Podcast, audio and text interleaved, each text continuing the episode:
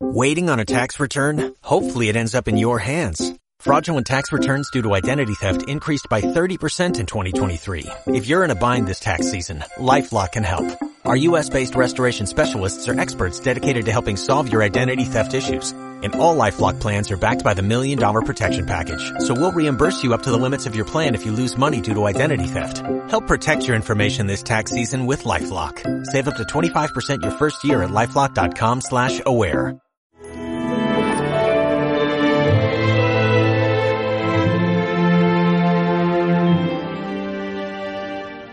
No he venido a traer paz, sino división. Claro, hay gente que se piensa que tener una vida espiritual es una paz interior, que todo me vaya muy bien, nunca tener luchas, resolver mis conflictos perfectamente, como si Dios fuera un motor auxiliar que lo que hace es darme un bienestar emocional. Y Jesús dice, vamos a ver, yo no he venido a facilitaros las cosas en el sentido psicológico o, material de la palabra. No he venido a traer paz, sino división. ¿Por qué? Porque ser cristiano, ser discípulo mío, significa exigencia. Ser discípulo mío significa vivir en la verdad y que la verdad a veces a la gente no le gusta.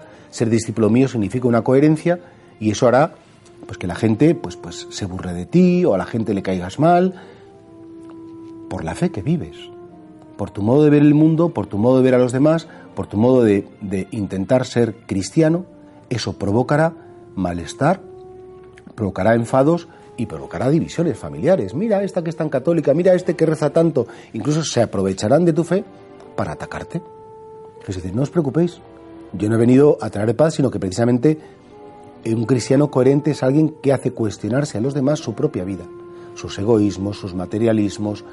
Y claro, dices, bueno, pues efectivamente, en la iglesia no pretende ser popular, la iglesia no pretende caer bien, la iglesia que cae en esa especie de error de querer mmm, llevarse bien con las autoridades, llevarse bien con el mundo, llevarse bien con los poderosos, al final le pasa factura todo eso y pierde fuerza evangelizadora y pierde identidad.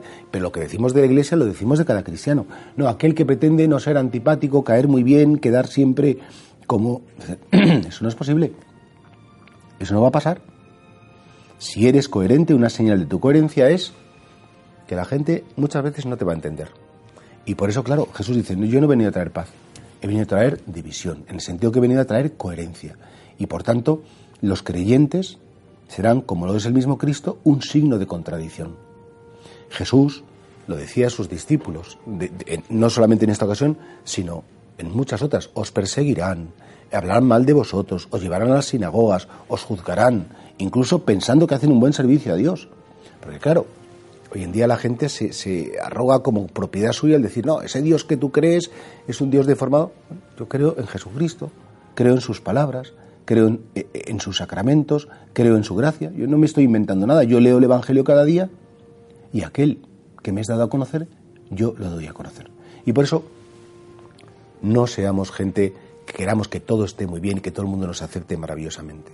Jesús no ha venido a traer paz, sino que ha venido a traer la coherencia de sus discípulos que puede provocar a veces división.